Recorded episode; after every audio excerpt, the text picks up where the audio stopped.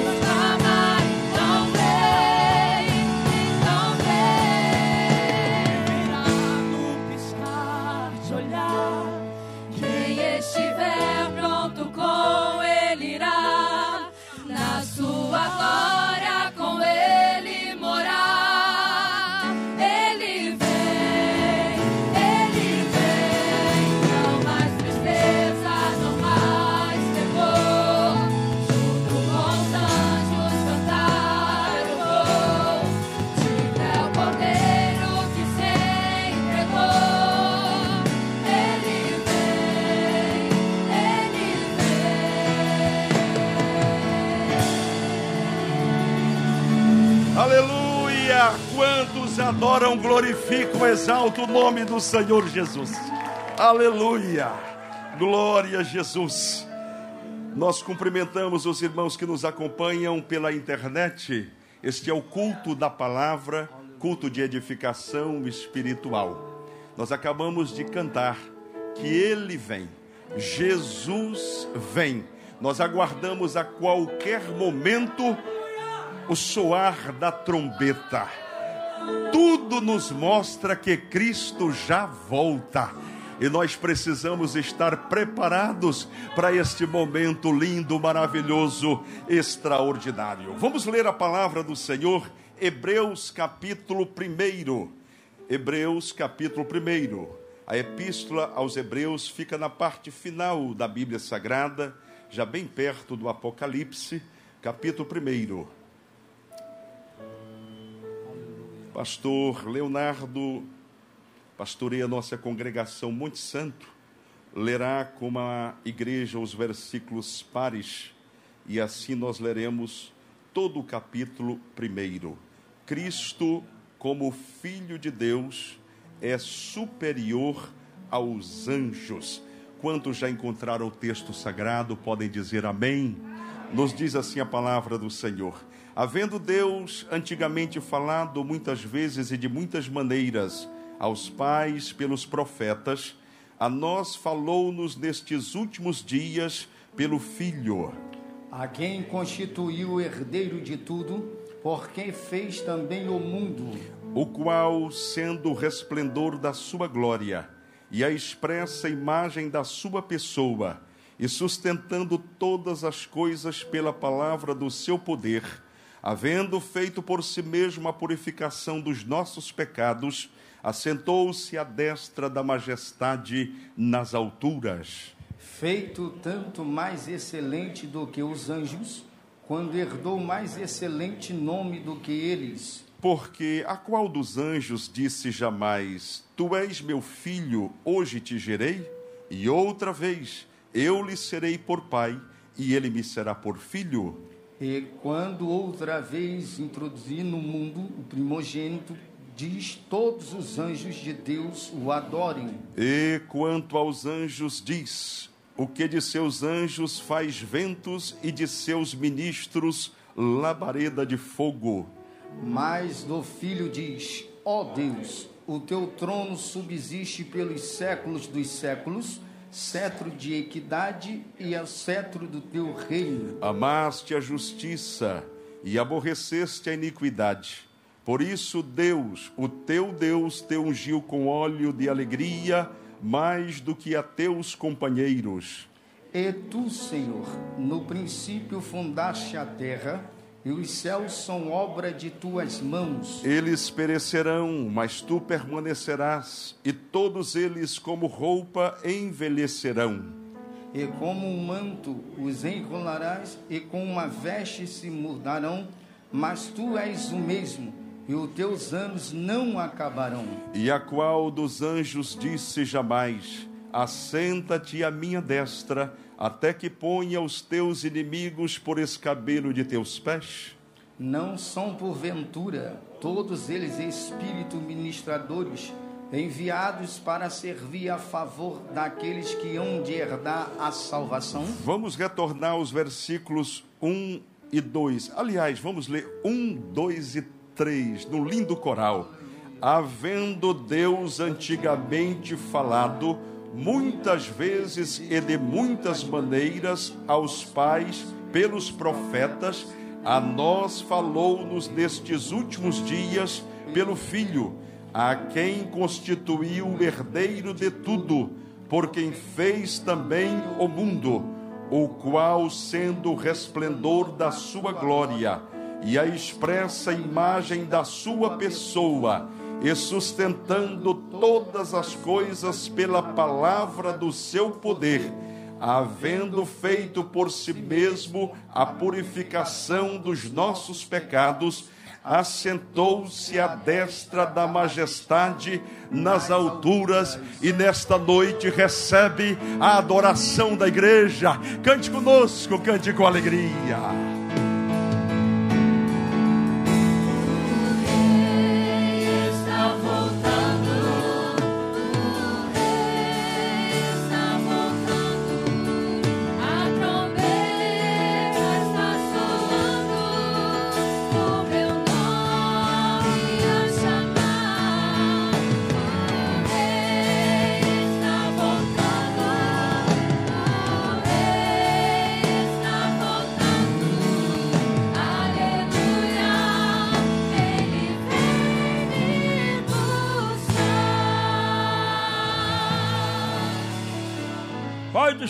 Amada igreja. Podemos tomar assento, irmãos. Glória a Deus. Alguém já encontrou lugar melhor do que este? Não, aqui é onde está a presença de Deus. Eu, eu não sei se é por causa da minha idade, mas eu, eu na verdade sinto que não tem nada a ver uma coisa com a outra. Para mim, nós estamos vivendo os dias do arrebatamento da igreja. Eu acho que o mundo todo está é, se movendo em torno disso.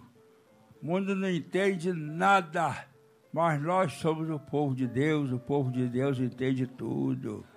Aleluia. Isso vocês sabem, vocês devem imaginar, não é? No dia do arrebatamento, porque vai sair tudo de uma vez. Aí para cima eu sou muito, bastante conhecido, né? Já andei muito por aí afora. E vocês calculam que festa que eu vou fazer aí para cima, viu? Vou mesmo. E a gente está vivendo esta realidade. Estamos vivendo a realidade. Jesus está voltando. Preparemos-nos. Não percamos nada vamos ganhar tudo, vamos, per, vamos ganhar tudo. Estamos subindo para estar eternamente com o Senhor numa festa que nunca mais vai acabar. Glória a Deus, aleluia, amém. Vamos fazer algo extraordinário agora. Nós vamos orar por aqueles que foram atingidos e ainda estão se recuperando. Então agora você menciona o nome de alguém que está precisando de um milagre e vamos aproveitar e repreender todo o mal em nome do Senhor Jesus. Vamos receber com alegria nosso querido pastor Eliseu. Eu creio, mas eu creio mesmo, viu? Creia comigo e vamos dar um tombo nessa dessa doencinha aí, mostrar para ela que o nosso Jesus é muito maior.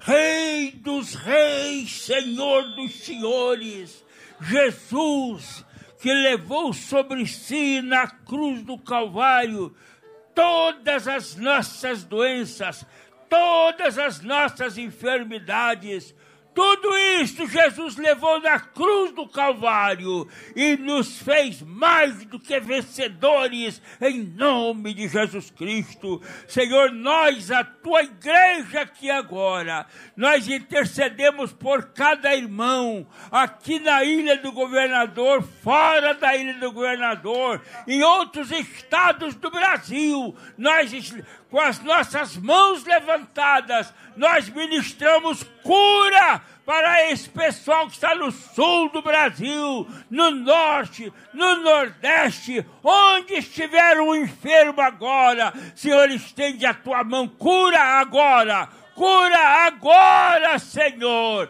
Espírito de enfermidade, nós te ordenamos em nome de Jesus Cristo. Sai desta vida, sai desta casa, vai embora, em nome de Jesus, em nome de Jesus. Senhor, nós te damos graças por tudo isto, em nome de Jesus. Amém. Glória a Deus. Pode tomar certo. Nós estaremos agora com muita alegria no coração, semeando no reino de Deus. Pode aplaudir ao Senhor e glorificar o seu nome. A Alfadig estará mais uma vez adorando, louvando o Senhor, enquanto nós estaremos entregando os nossos dízimos e as nossas ofertas. Uma rápida palavra que se encontra em Gênesis 26 e o versículo 12. Eu gosto muito dessa expressão, por isso eu falo sempre em semear. Na verdade, a sua oferta e o seu, a sua oferta é uma semente que você lança no reino de Deus, e o seu dízimo você repreende o devorador, porque você está obedecendo a palavra de Deus. Dízimo repreende o devorador, e a sua oferta você está semeando, é uma semente que você está lançando no reino de Deus. Diz assim, 26, 12 de Gênesis: E semeou Isaac naquela mesma terra e colheu. Ele só colheu porque ele semeou. naquele mesmo ano, sem medidas. Por quê? Porque o Senhor o abençoava.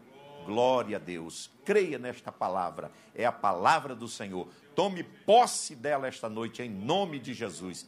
Feche os olhos, curve a cabeça. Se você quiser segurar a sua oferta, também o seu dízimo, eu estarei orando. Senhor, no nome de Jesus.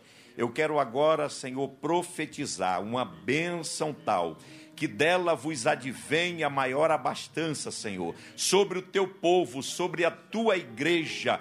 Eu profetizo prosperidade neste ano de 2022, portas abertas para o teu povo, Senhor, para a tua igreja, pois eu oro no nome de Jesus. Amém. Glória a Deus. Temos aí, é, se você quiser também depositar através de Pix, do Pix, CNPJ da igreja e também a conta da igreja está aí no telão para você acompanhar, você que nos acompanha pela internet. Estará aqui o pastor Joel para abençoar a sua vida. O Fadigue, louvando ao Senhor.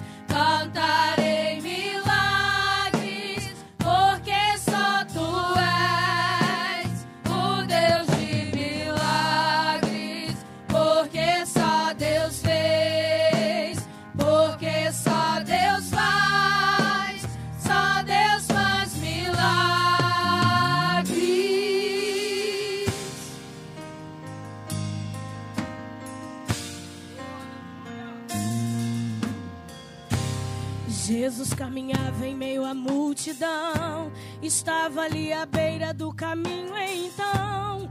A mulher que há 12 anos padecia de uma hemorragia, como ela sofria. Passou tudo que tinha com a medicina, mas soube que naquele dia passaria o Todo-Poderoso Homem de Nazaré.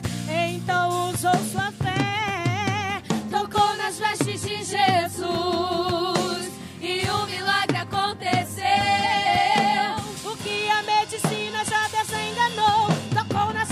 de Jesus e o milagre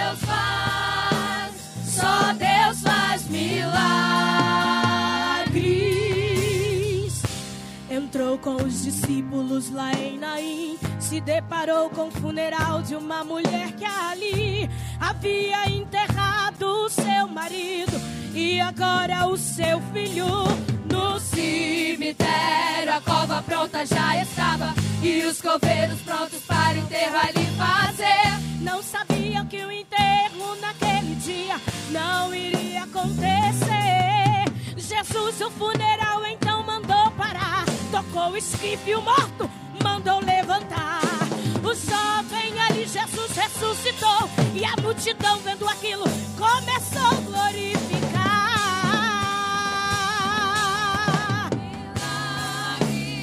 Milagres,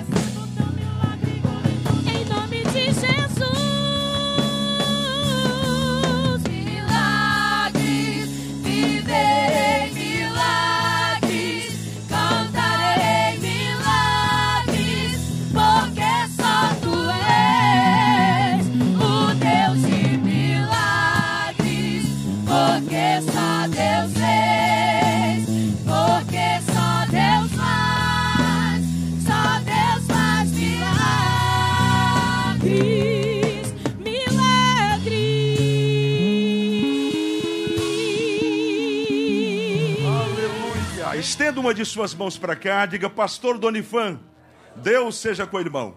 Deus seja conosco. A paz do Senhor, igreja. Obrigado, pastor Marcos. Minha gratidão. Minha gratidão. Fico muitíssimo agradecido mesmo pela gentileza, pela confiança. Obrigado, meu irmão. Que o irmão tem tido em me ceder o púlpito.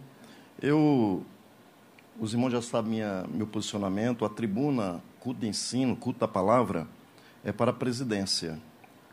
E as pessoas mais próximas da presidência são os pastores de congregação.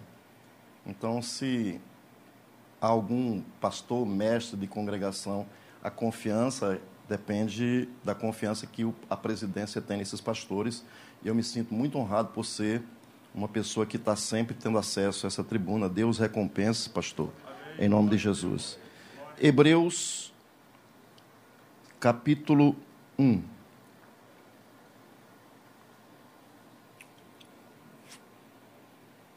Hebreus, capítulo 1.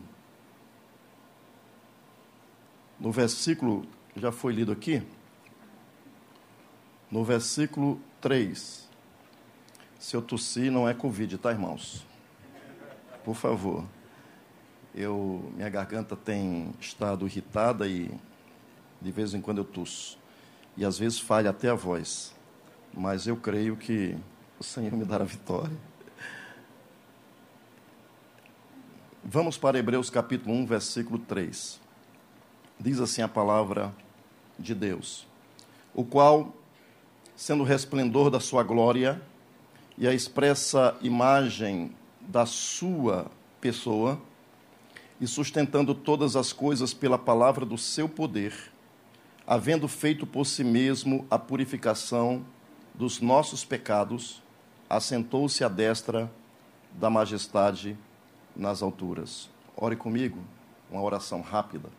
Espírito da graça, eis-me aqui, eis aqui o teu povo, o povo que o Senhor dirige, o povo que o Senhor testifica no coração, o povo que vive para fazer a vontade como tu queres, obedecendo em nome de Jesus.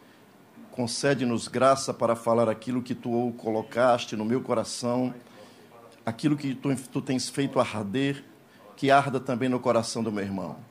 Que as tuas preciosidades possam fluir da minha boca, de um coração rendido, para a glória do nome de Jesus. E todos dizem? Por favor, se assente. Eu quero falar sobre dois pontos aqui nessa, nesse versículo que me chamam muito a atenção. Esses dois pontos têm me inquietado. Me inquietado, claro, para o bem.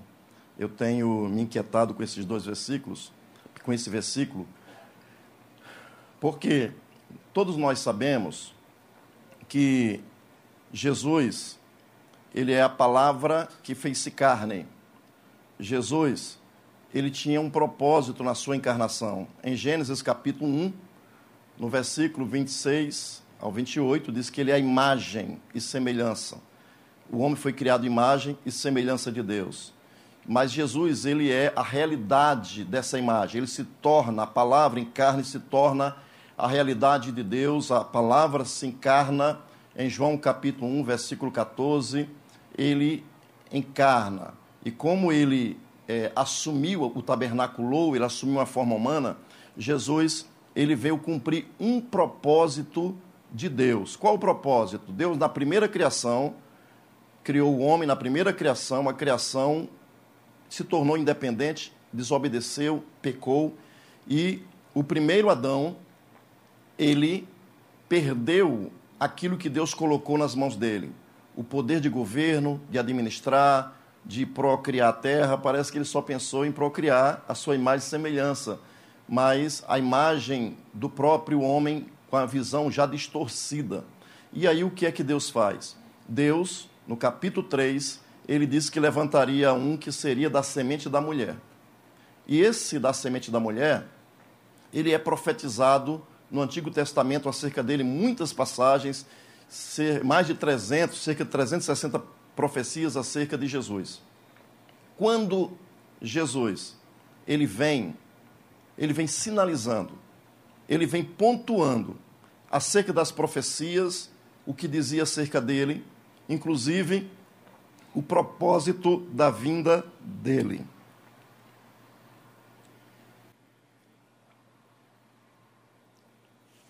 O propósito da vinda de Jesus era, primeiro, trazer a vontade de Deus para o homem.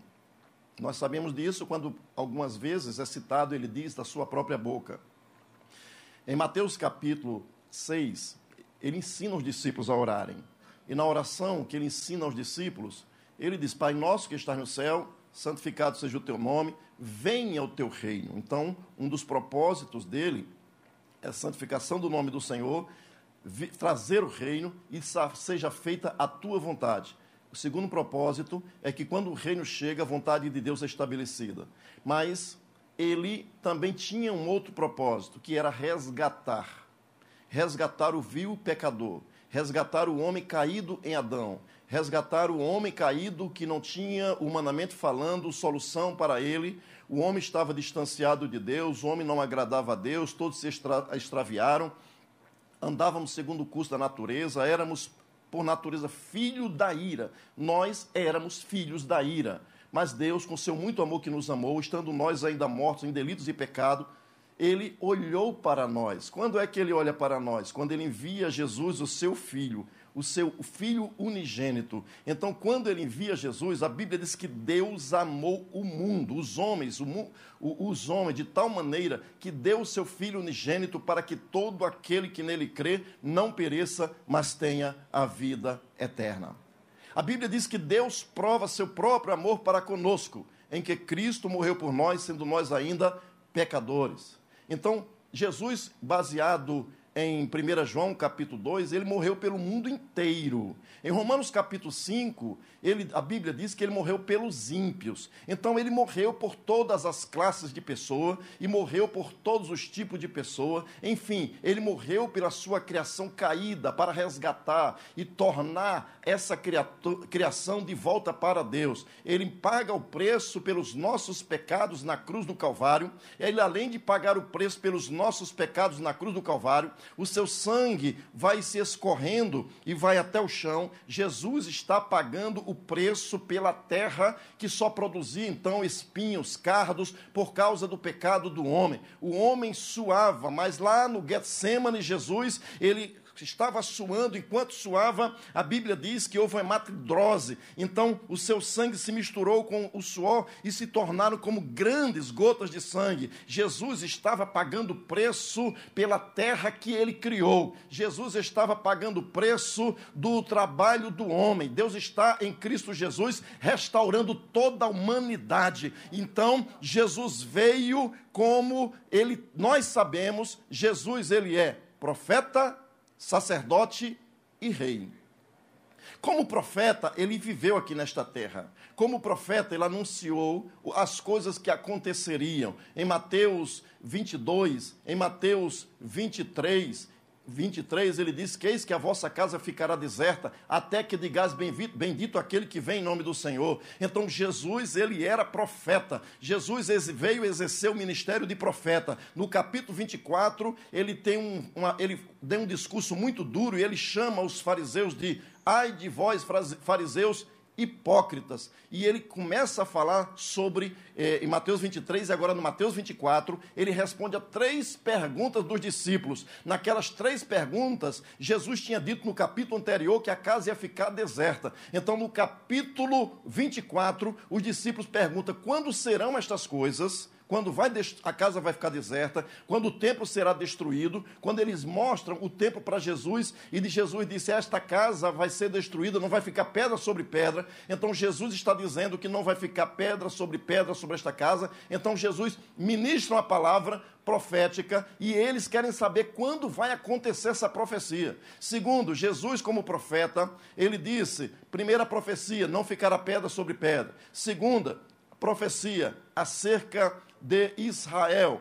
E do, diz-nos quando, diz quando serão estas coisas, que é sinal, no singular, haverá da tua vinda e do fim do mundo, ou seja, da era. Jesus está respondendo essas três perguntas, e quando você lê Mateus 24, você fica fascinado com a visão que Jesus tem, uma visão profética, uma visão de mundo, uma visão cristocêntrica, uma visão é, teontológica, uma visão da eternidade, uma visão do futuro, uma visão da história. Jesus fala de coisas que nunca ouviu se falar de forma, da forma que ele falou. Ele falou baseado nos profetas. Então ele é o profeta de Deus para a humanidade, o verdadeiro profeta, o profeta por excelência. Moisés chegou ao ponto de dizer acerca dele: O Senhor levantará, no caso Javé, levantará um profeta semelhante a mim. Aquele que não ouvir será extirpado. Então Jesus é o profeta vacinado desde Gênesis capítulo 3. E nós estamos aqui baseado nas palavras do Senhor Jesus. Ele é o profeta da minha vida.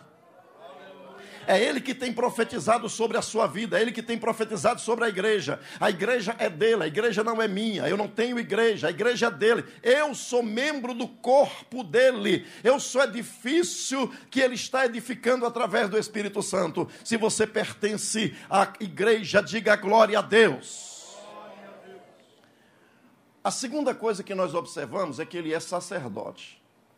E como sacerdote, nós encontramos aqui nesse versículo, veja o que diz o versículo 3: o qual, sendo o esplendor da sua glória e a expressa imagem, não dá tempo de falar sobre imagem aqui, da sua pessoa, e sustentando todas as coisas pela palavra, pela palavra do seu poder, havendo feito a a, por, por si mesmo a purificação dos nossos pecados.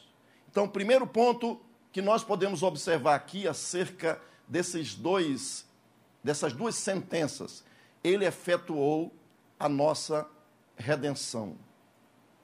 Diga, Jesus já pagou o preço pela minha salvação. Aleluia. Ele, ele é o sumo sacerdote da nossa confissão, como diz no capítulo 3. A Bíblia diz e, e claro que o escritor aos Hebreus, ele, eu já disse aqui também, que a carta aos Hebreus é considerado o quinto evangelho. A carta aos Hebreus é considerado o. Está com medo, irmão? Acredito no pastor. Eu não estou sozinho nessa fala, não. Tem muitos exegetas, teólogos, historicistas, historiadores sobre isso, confirmando isso. Veja, Hebreus é considerado o quinto evangelho.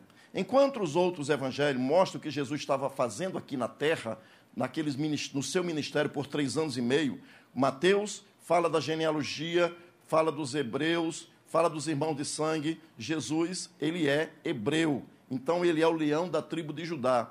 Mas Jesus, ele foi apresentado por Marcos como um servo, o servo sofredor. Então Jesus, ele é o servo sofredor de Marcos. Em Lucas, Lucas, o doutor Lucas está escrevendo para Teófilo, que é grego, e ele está apresentando Jesus como um homem perfeito. E quando nós olhamos para João, João começa lá em cima, mas a águia desce, a face de águia ali, começa em cima e a revelação desce e se materializa, toma forma, mas todos os, os quatro evangelhos, tanto os sinópticos como o Evangelho de João, são evangelhos que falam do ministério, da vida e do ministério terreno de Jesus aqui nessa terra.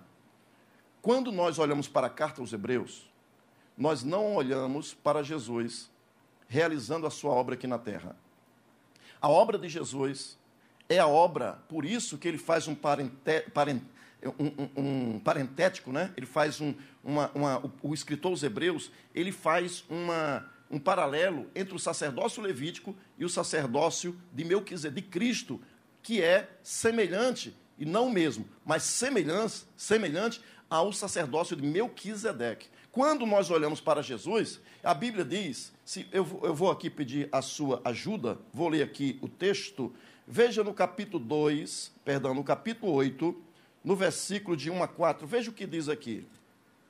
Capítulo 8, versículo de 1 a 4 diz assim: Ora, a suma do que temos dito é que temos um sumo sacerdote tal que, que está sentado nos céus à destra do trono da. Então, esse sumo sacerdote está onde, irmãos? Está onde, igreja? No, no céu. E qual a posição dele? Está sentado à destra do trono. De quem? Da majestade. A majestade está se referindo ao, a Deus Pai, o Criador, o Senhor de todas as coisas. E quando Jesus é apresentado aqui, olha o que diz o versículo 2. Esse sumo sacerdote ele está à direita do trono. Mas quando ele está à direita do trono, esse sumo sacerdote, no versículo 2, está dizendo que ele é o ministro. Quantos estão entendendo? Jesus, o homem Jesus, o Cristo, o Messias de Israel, o Salvador do mundo, como disse o povo lá de Samaria, nós sabemos que este é o Salvador do mundo, que tu és o Salvador do mundo. Então, quando nós olhamos para Jesus, que morreu, foi por crucificação, foi sepultado e ressuscitou, ele efetuou a redenção e hoje ele é o sumo sacerdote e está exercendo o seu ministério no céu. Falei para o teu irmão, meu irmão, Fala aí, meu irmão. Jesus tem ministério. E o ministério está no céu. O serviço de Jesus hoje, meu irmão, é no trono, é ao lado do trono, seja na majestade, o ministério do santuário e do verdadeiro tabernáculo, porque ele está mostrando que existe um tabernáculo terreno, existe um tabernáculo que era o ministro, ou seja, o sumo sacerdote era humano, que o sumo sacerdote vivia aqui e morria e quando acabava o período dele, ele, esse ministério nunca parava. Acordava, lá está tá lá o sumo sacerdote todo ano tinha que oferecer purificação por ele e tinha que oferecer sacrifício pela nação. Mas Jesus, a Bíblia menciona que ele subiu ao céu. A Bíblia diz que ele foi, no Salmo 24, claro que tipologicamente, Jesus, ele está sentado, ele entrou no céu, foi recebido no céu e está sentado à destra da majestade. Agora veja o que diz aqui ainda no versículo 2 ministro do santuário e do verdadeiro tabernáculo. Então quer dizer que aqui não era o verdadeiro, era uma sombra. Obrigado, pastor. O tabernáculo terreno era uma sombra. O verdadeiro, irmão, está onde? No. E quem é o ministro? E quem é o sumo sacerdote? Agora veja o que diz aqui: do verdadeiro, do verdadeiro tabernáculo, o qual o Senhor fundou e não o homem. Então, esse tabernáculo celestial não foi criado pelo homem e não foi colocado materiais humanos de, nesse tabernáculo para na confecção desse tabernáculo. O de Moisés foi feito por homens. Era materiais terrenos, era materiais humanos. E Jesus veio e a Bíblia diz aqui, olha o que diz aqui. Porque, versículo 3 porque todo sumo sacerdote é constituído para oferecer dons e sacrifícios. Por isso era necessário que este também tivesse alguma coisa para oferecer. Jesus tem dons. A Bíblia diz no Efésios capítulo 4, versículo 11, a Bíblia, versículo 8 em diante. A Bíblia diz que subindo ao céu, levou cativo o cativeiro e deu dons aos homens. A igreja, meu irmão, está cheio de dons de Cristo. Apóstolo, profeta, evangelista, pastores, mestres, são os dons de Cristo. A Bíblia diz que ah, quando nós amamos uns aos outros, as pessoas veem Jesus em nós, e nisto todos conhecerão que vocês são meus discípulos, se vos amardes uns aos outros. Então, o amor de Deus está derramado em nossos corações pelo Espírito Santo que nos foi dado. A Bíblia diz que ele mandou o Espírito Santo, o Espírito Santo é um dom do Pai e do Filho. O Espírito Santo foi enviado porque Jesus rogou ao Pai e o Pai enviou o outro consolador para que fique conosco para sempre. Quando nós olhamos para Jesus no céu, ele tem dons, ele dá dons à igreja, ele tem riquezas, ele tem o seu amor, ele tem a sua generosidade, ele tem a sua revelação, ele dá isso para aqueles que se aproximam dele, ele dá isso para aqueles que o amam. Agora veja que coisa linda, irmãos, quando nós olhamos aqui, porque diz aqui no versículo 4: Ora, se ele estivesse na terra, se ele estivesse na terra, está lendo a Bíblia, irmãos? Hebreus 8, versículo 4. Ora, se ele estivesse na terra, nem tão pouco sacerdote seria. Então Jesus ele tinha um sacerdócio, mas ele não iria exercer esse sacerdócio aqui. Ele iria realizar o seu serviço sacerdotal de sumo sacerdote, como chefe, como líder, o primeiro dos sacerdotes, ele precisava realizar no lugar que é verdadeiro. Jesus só trabalha com coisa verdadeira, meu irmão. Oh, Alecamanachandarai. Jesus só trabalha com a realidade. Deus não trabalha com fantasia. Deus não trabalha com fake news. Deus não trabalha com mentira. Ele trabalha com aquilo que é verdadeiro. Oh, aleluia! Então, o que é que diz esse texto? Esse texto diz que se Jesus ele estivesse aqui, ele nem sacerdote seria. Por isso que ele teve que morrer porque ele precisava efetuar a nossa redenção, e além disso, ele precisava efetuar a nossa redenção e começar a intercessão no céu. Mas tem uma coisa, irmãos: todo sacerdote, ele não parava de trabalhar. O tra sacerdócio levítico, eles trabalhavam todo dia. E quando chegava no dia do perdão, no dia de Yom Kippur, esse sacerdote trabalhava triplicado. Porque ninguém podia entrar no lugar santíssimo. E quando o sumo sacerdote, ele fazia purificação por si, o sumo sacerdote se preparava com jejuns, com adoração, com a leitura da Taná, ele lia a, o Pentateuco e relia e ficava naquele mês, era um mês de angústia para ele. Ele ficava um mês angustiado porque ele estava na expectativa de entrar no lugar santíssimo. Ele sabia que se ele, o sacrifício dele pela nação, por ele e pela nação, não fosse aceito, ele iria morrer. E ia macular toda a família.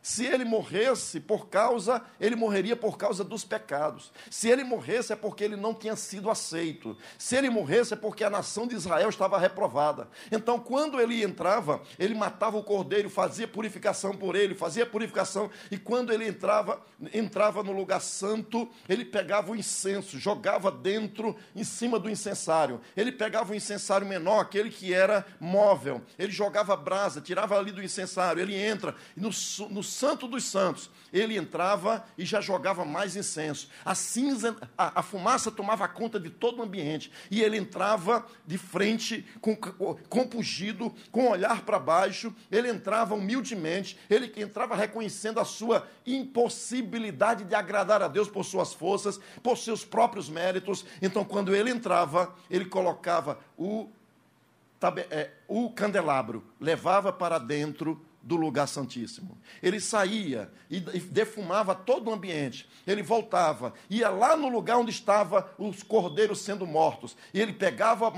era sacrificado o cordeiro. Ele colocava numa bacia e ele levava. E o sangue, quando ele entrava no Santo dos Santos, ele pegava o sangue e colocava na ponta, naquelas quatro pontas. O sangue ia correndo ao redor de todo o propiciatório, toda a tampa. Quando o sangue corria por todo aquele lugar, ele reverenciando e adorando, falando falando em hebraico, adorando, adorando, adorando. Ele saía humildemente e ia lá fora. Enquanto ele estava ministrando, estava todo mundo em silêncio lá fora. Se lembra de Zacarias? Então estava todo mundo em silêncio lá fora. Então, quando ele entrava, mais uma vez, ele tirava o candelabro, colocava no lugar e ele voltava, ele saía de costas. Ele, quando saía de costas, ele saía reverenciando a santidade de Deus. Quando ele saía de costas, ele estava dizendo: Eu cumpri hoje o meu sacrifício, eu fiz a minha parte, mas amanhã eu tenho que fazer de novo.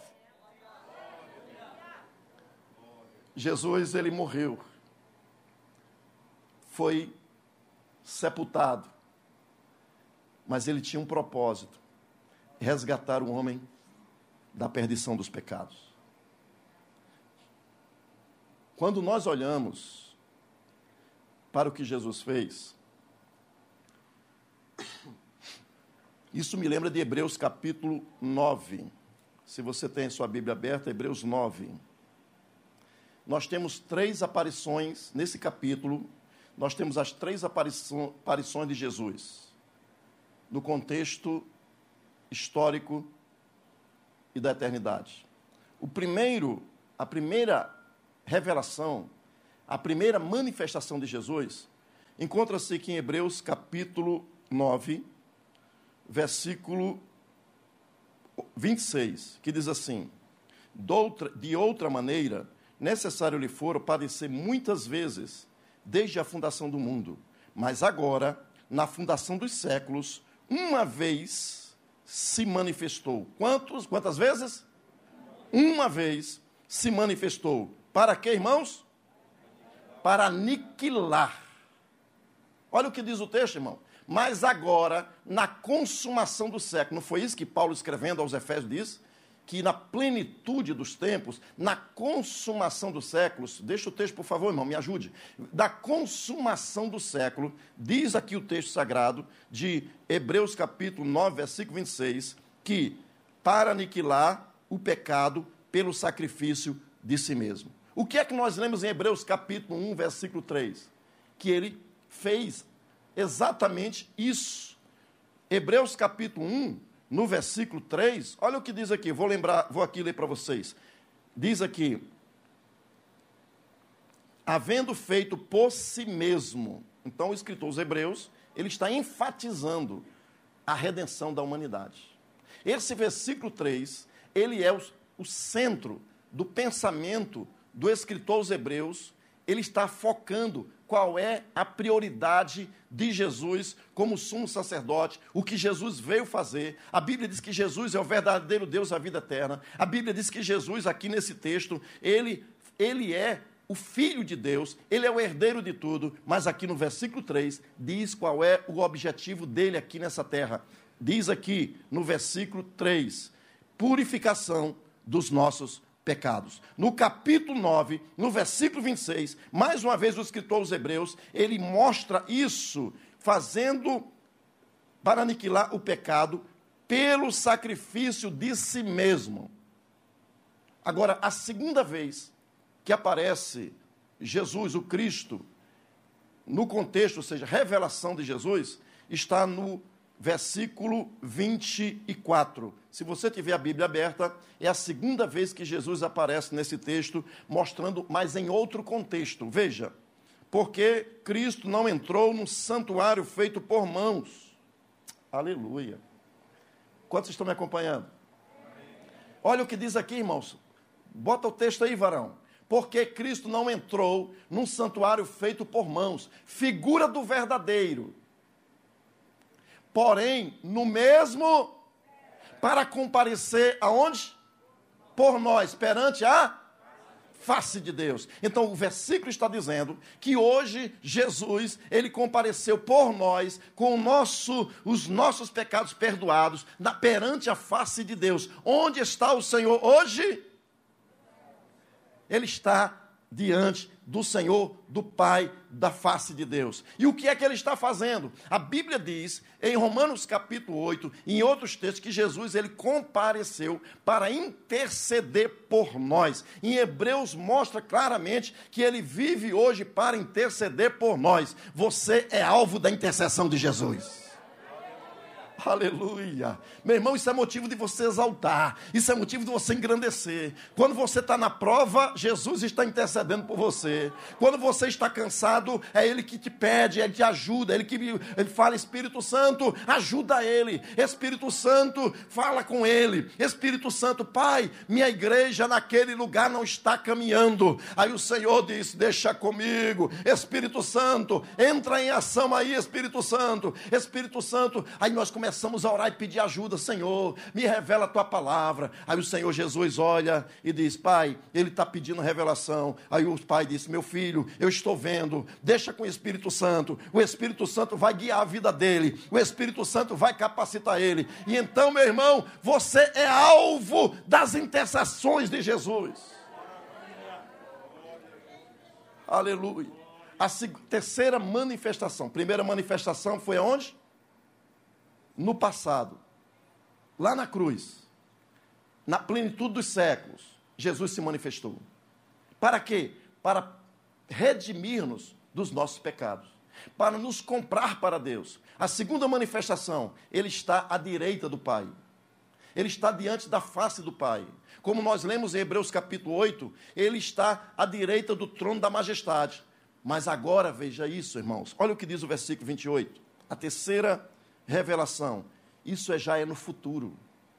Porque a primeira é lá na cruz, no passado. A segunda é agora, o que ele está fazendo hoje na eternidade. E a terceira é no futuro. Olha para o versículo 28. Assim também Cristo, oferecendo-se uma vez para levar os pecados de muito. Então, oferecendo-se uma vez. Quando foi que ele ofereceu? Lá na cruz, lá no passado. Veja o que disse aqui. Aparecerá segunda vez, sem porque ele é perfeito. Sem pecados, aos que o espera para para os que o espera para aos que o espera para salvação.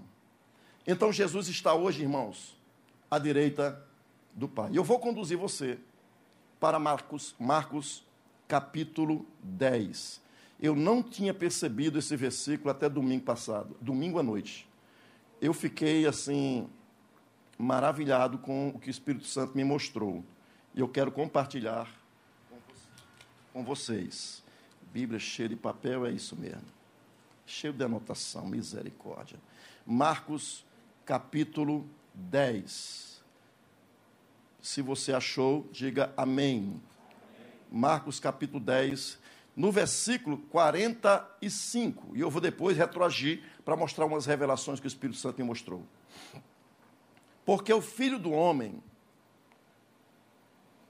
também não veio para ser servido, mas para e dar a sua vida em resgate de.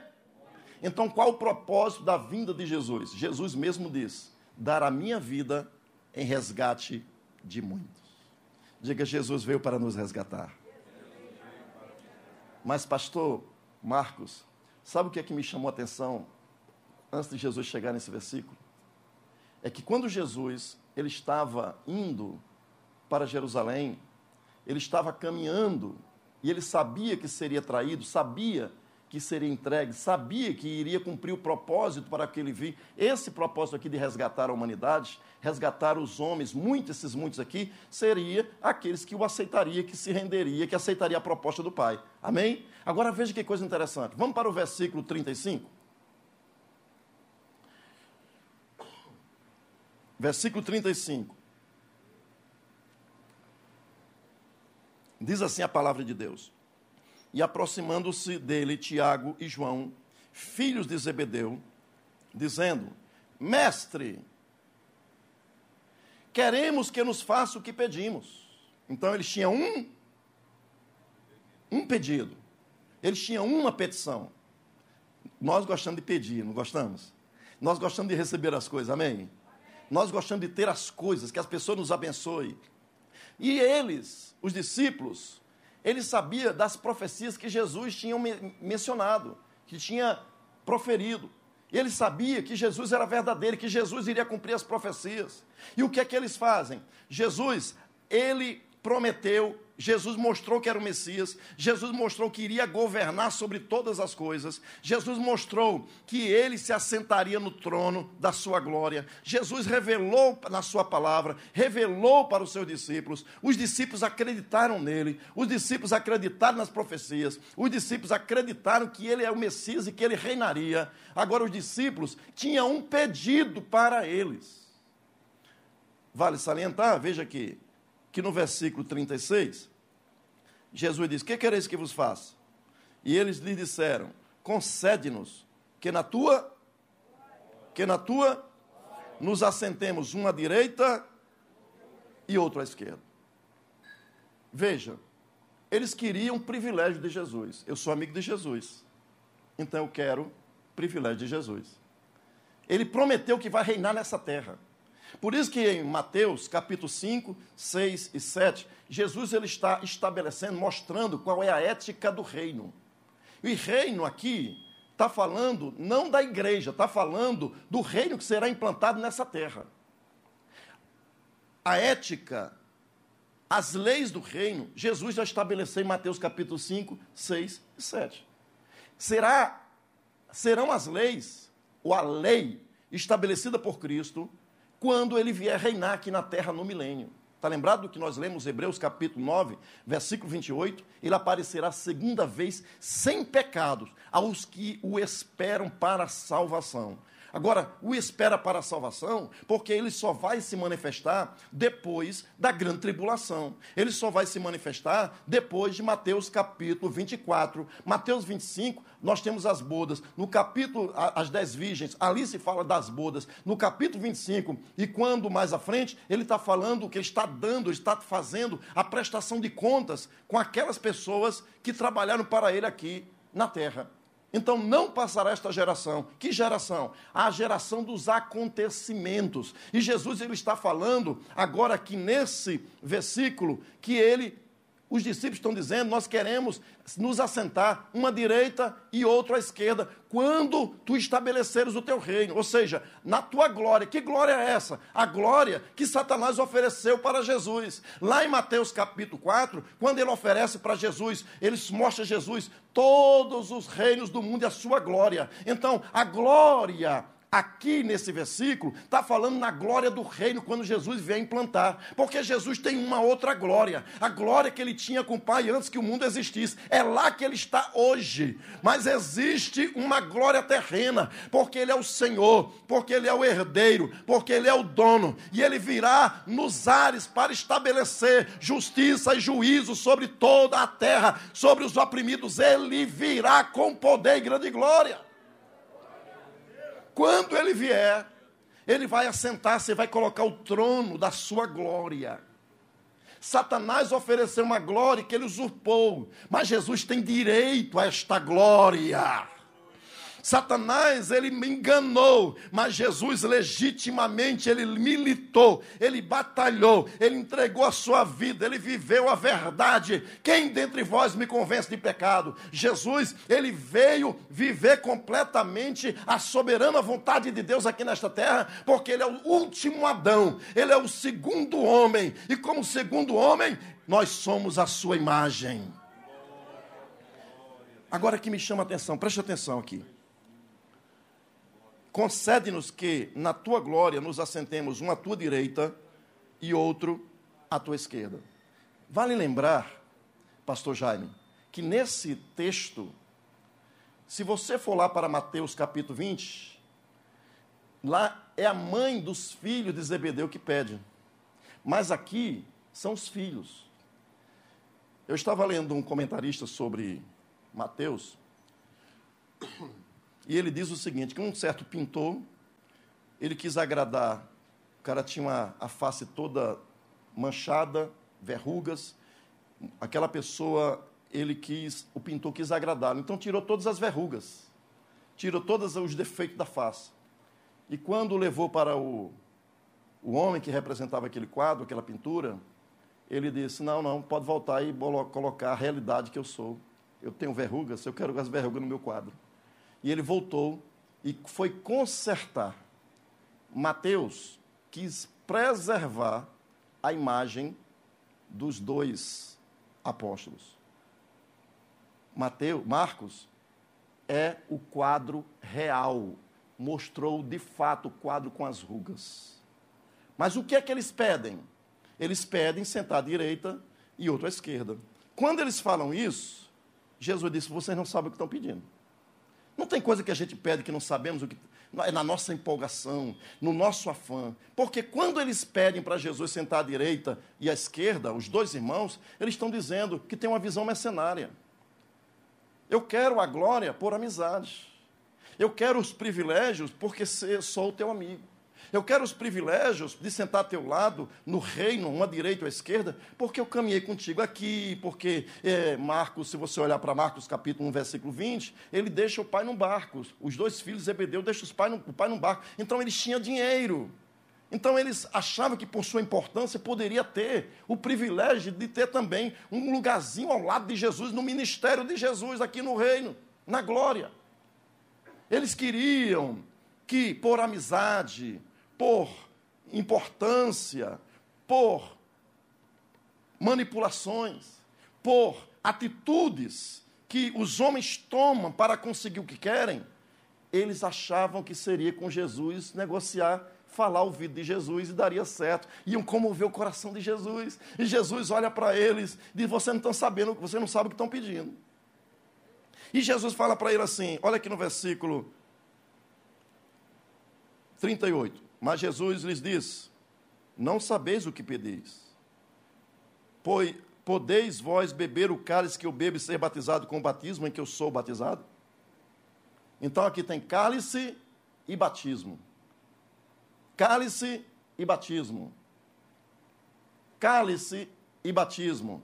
Cálice é quando um rei, ele na mesa, um amigo dele sentado ao lado, ele aprova alguma coisa e dá o cálice dizendo: Você tem direito a isso, eu vou permitir você. E paga uma missão para aquela pessoa. Quem é militar sabe muito disso. E então, aquele, aqueles, aqueles amigos do rei recebem o cálice dizendo: Você é meu amigo, você tem uma aliança comigo, você vai passar por experiências que eu vou te dar por causa da missão que você tem.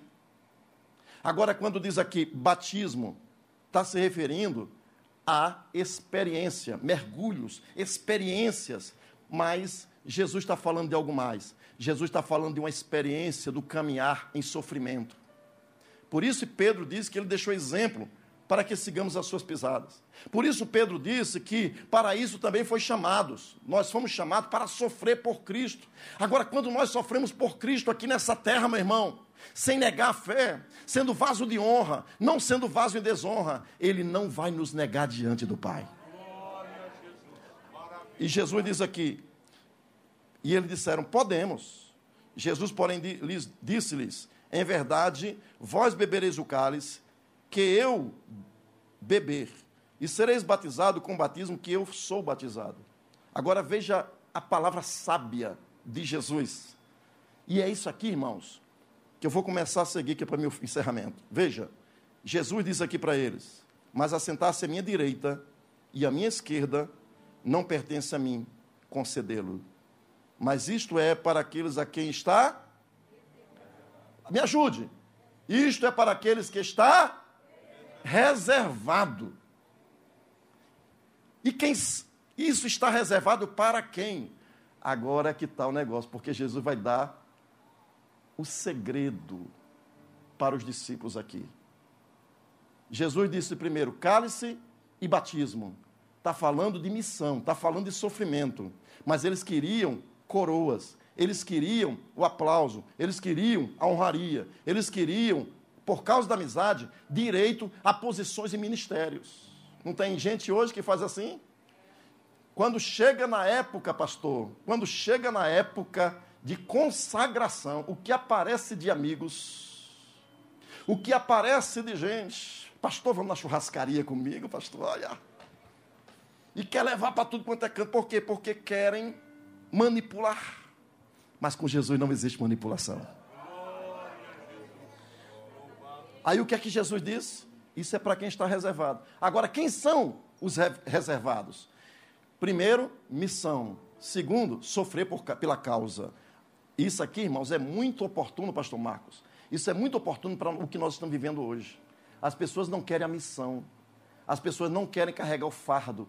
As pessoas querem a carga, ou seja, querem o cargo, mas não querem a carga. As pessoas querem exatamente o título, mas não querem o sofrimento de levar a causa, de levar a arca, de levar nos ombros a arca. Nós precisamos aprender a viver levando a arca nos nossos ombros. E diz aqui Jesus, diz aqui, é para quem está reservado. E os dez, tendo ouvido isto, começaram a indignar-se contra Tiago e João. Mas Jesus, chamando-os a si, chamou todos a si, sabeis que os sabeis que os que julgam ser príncipe dos gentios, eu estou lendo, lendo aqui na Corrigida Fiel, agora na tela diz assim, mas Jesus, chamando-os a si, disse-lhe, sabei que os que julgam ser príncipe das gentes, delas se assenhoreiam, e os seus grandes usa de autoridade sobre ela, escravizam. Está falando de prestação de serviço por escravismo. Está falando das pessoas servirem por imposição. Está falando das pessoas servirem aos príncipes, aos governadores, a servirem os homens por causa de imposições, por causa de título, por causa de posição, por causa de coisas terrenas. Mas Jesus está dizendo: olha, entre vós não vai ser assim. Como é que vai ser entre vós? Olha mais uma vez, olha o que diz: entre vós não será assim. Antes, qualquer dentre vós quiser ser grande, quiser ser grande, será o vosso serviçal, será o servo de todos. O que é que Jesus está dizendo? Você quer lugar à minha direita, lugar à minha esquerda? Se você quiser ser grande, comece a comece a lavar os pés. Se você quiser ser grande nesse mundo, oh aleluia. Se o Senhor quiser ser grande nesse mundo, ó, lave os pés. Se você quiser ser grande, sirva. Se você quiser ser primeiro e ter direito de sentar à minha direita, sirva. Eu estou dando uma missão para você, missão de serviço. Eu estou dando uma missão para você. Seja o serviçal de todos. Se você quiser, primeiro lugar à minha direita é para quem está reservado. Para quem está reservado, Jesus. Para quem é o serviçal de todos.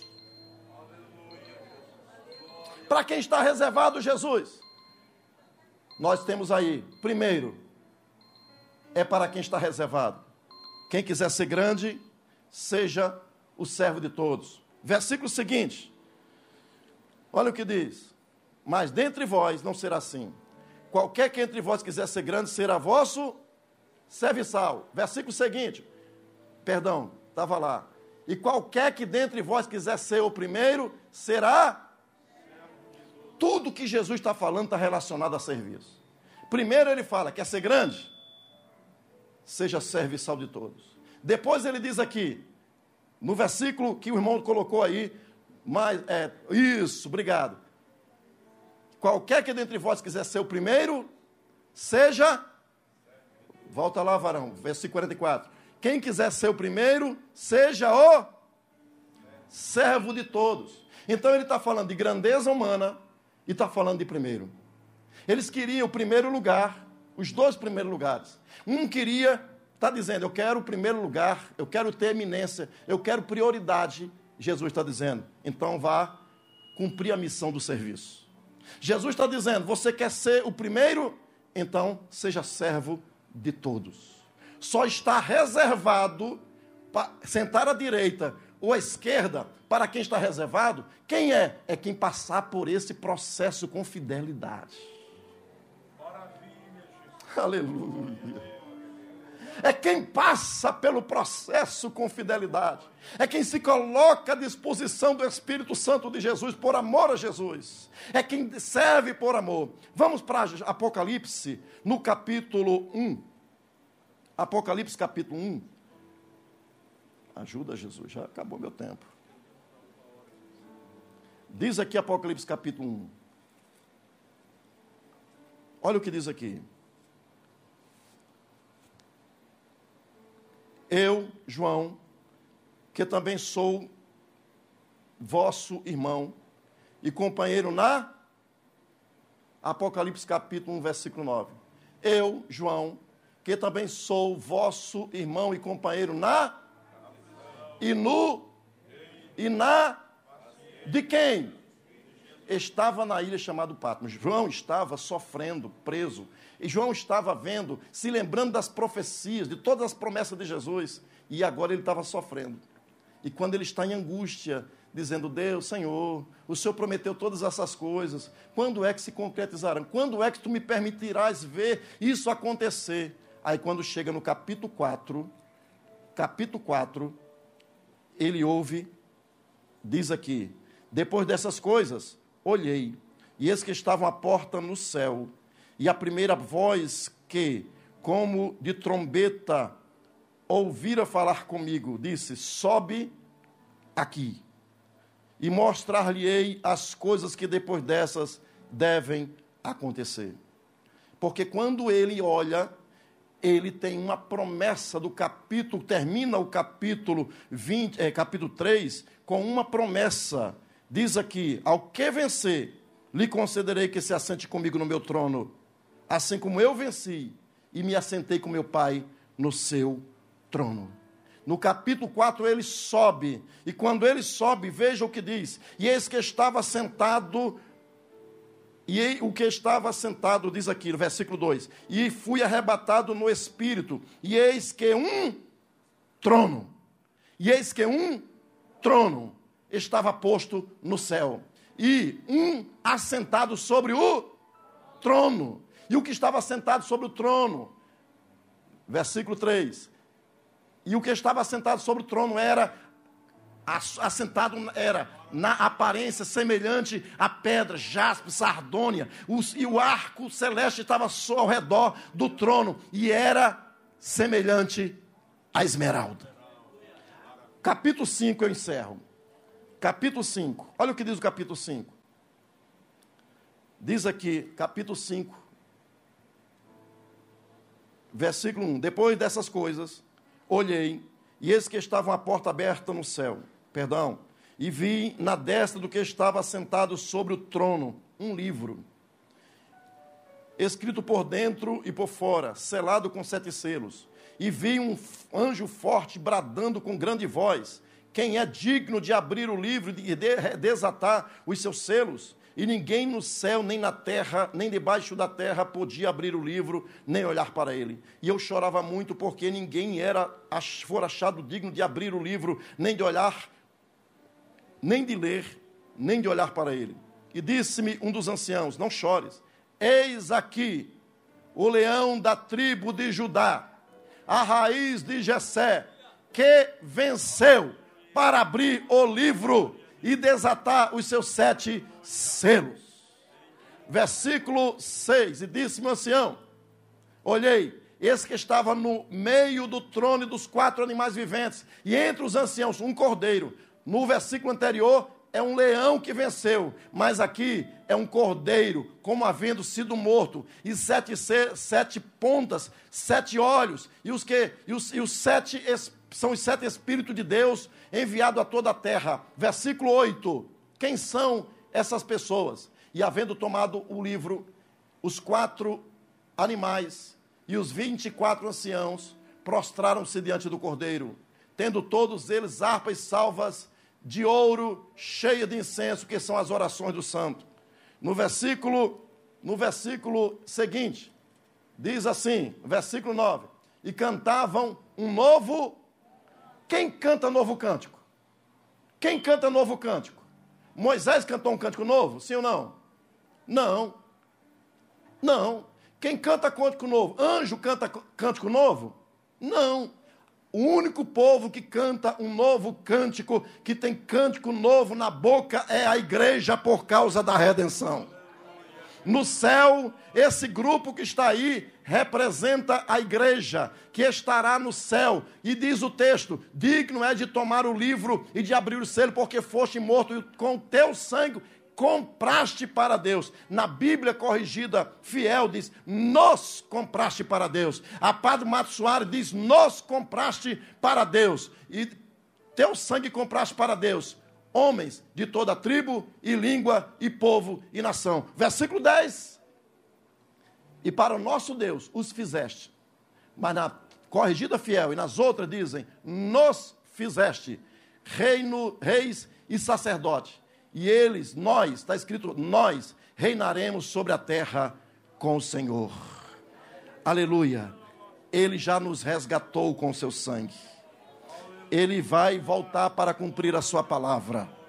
Ele vai cumprir para aqueles que são fiel, fiéis se você está seguindo fielmente, se você está dizendo: Eis-me aqui, eu não estou fugindo da raia, Senhor, não estou fugindo do barco, o Senhor pagou a missão, eu vou até o fim, tu, porém, vai até o fim, então eis-me aqui, Senhor, está reservado para você sentar à direita e à esquerda, porque ele derramou o sangue na cruz do Calvário para que você pudesse ser levado para estar com ele para sempre. Que Deus continue nos abençoando. Esteja de pé em nome de Jesus. Aleluia. Aleluia. Se você não se coloca ainda como um mais que vencedor em Cristo Jesus, se você está afastado, se você está desviado, se você não é crente, mas você deseja se assentar à direita ou à esquerda do Senhor, saia do seu lugar, em nome de Jesus, venha e nós estaremos orando por você. Quantos adoram a Deus por esta noite, onde a palavra de Deus foi ministrada e onde podemos aprender mais sobre este Jesus maravilhoso? Diga aleluia. Quantos querem continuar orando para Deus usar cada dia mais o pastor Donifan? Dê um amém bem forte. E eu tenho certeza que você está saindo daqui abençoado com a palavra de Deus nesta noite. Do seu lado tem uma pessoa linda, maravilhosa. Diga para esta pessoa: aqui fazemos amigos, aqui vivemos em paz, porque Ele vive, posso crer no amanhã. Porque Ele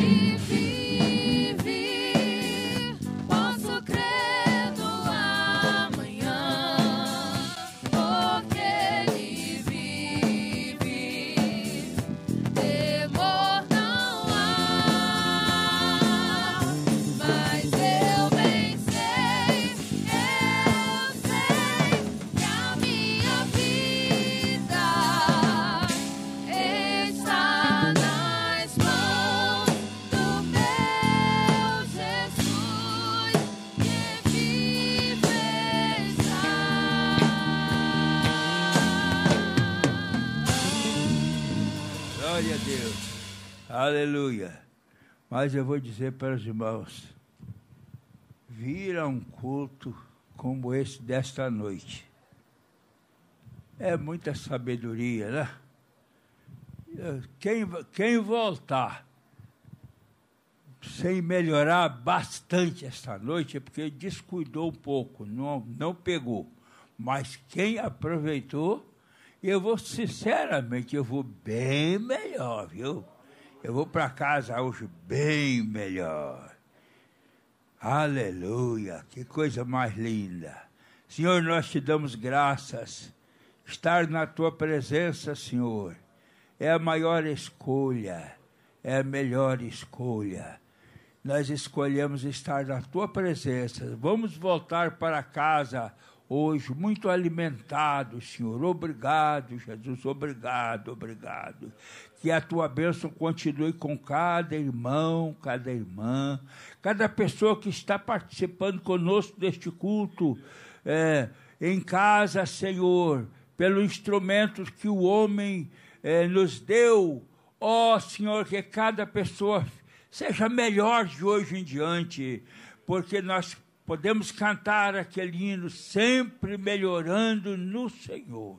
Agora, Senhor, leva-nos em paz, guarda-nos quando vamos voltar para casa e nós já estamos ansiosos pelo primeiro culto em seguida, Senhor, porque bom é estar na tua presença, bom é estar na tua presença, onde a alegria, a paz, a cura divina, a vitória. Leva teu povo agora em paz, cheio de alegria, cada um para o seu lar. Em nome de Jesus nós te pedimos e te agradecemos desde agora e para sempre. Amém. Amém. Vamos abençoar o Rio de Janeiro? Rio de Janeiro, nós te abençoamos em nome de Jesus. Brasil, Brasil, nós te abençoamos em nome de Jesus. Venezuela, Venezuela, nós te abençoamos em nome de Jesus. Israel, Israel, nós te abençoamos em nome de Jesus. E a vitória é nossa pelo sangue de Jesus. Quinta-feira, culto de milagres. Venha, convide alguém para estarmos juntos na presença do Senhor.